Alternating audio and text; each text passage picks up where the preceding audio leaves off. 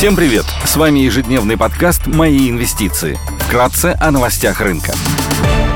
Глобальные рынки. Внешний фон умеренно негативный. Фьючерсы на S&P 500 торгуются в минусе на 0,4%, Евростокс теряет 0,3%. Microsoft представила смешанный отчет. Компания отчиталась о росте выручки на 2% год к году, однако не превзошла ожидания аналитиков, а также дала негативный комментарий по будущему росту сегмента облачных технологий. С 23 января в Китае празднуется китайский Новый год, биржи не работают. Баррель нефти марки Brent стоит 86,5 долларов, золото торгуется по 1931 доллар за унцию, доходность по десятилетним гособлигациям США составляет 3,47%. Сегодня Американский институт нефти API и Управление по информации в области энергетики EIA опубликуют данные по недельным запасам сырой нефти. В Германии выйдет индекс делового климата от IFO. В России выйдут данные по производственной инфляции. Корпоративные новости. Полиметалл опубликует производственные результаты за 2022 год и проведет День инвестора. Среди крупных иностранных эмитентов отчитываются Tesla, AT&T, Boeing, Lam Research и US Bancorp. Идея дня – Полиметалл, российская горнорудная компания, занимается добычей полиметаллических руд, входит в топ-10 золотодобывающих компаний мира. Основная выручка от продажи золота 80% и серебра 18%.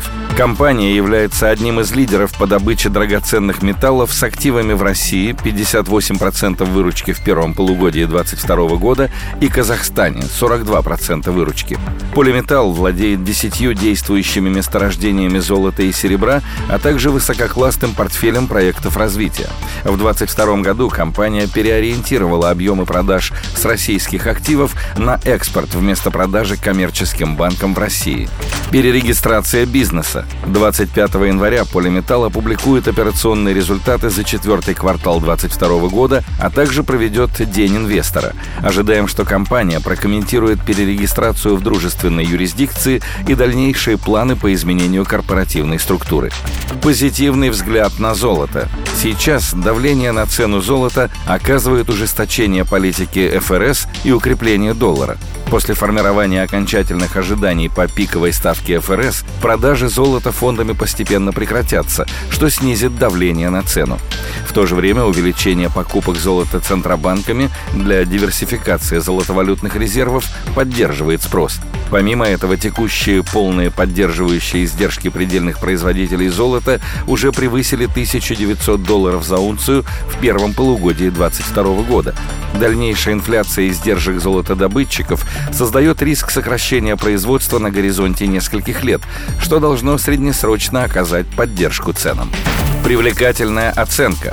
При текущих ценах на золото и курсе рубля акции компании торгуются с мультипликатором Ивина и Беда на уровне 3х на 23 год, что предполагает дисконт около 50% к среднему уровню показателя за последние два года.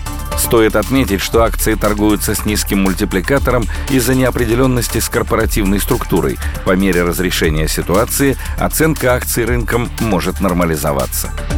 Спасибо, что слушали нас. До встречи в то же время завтра. Напоминаем, что все вышесказанное не является индивидуальной инвестиционной рекомендацией.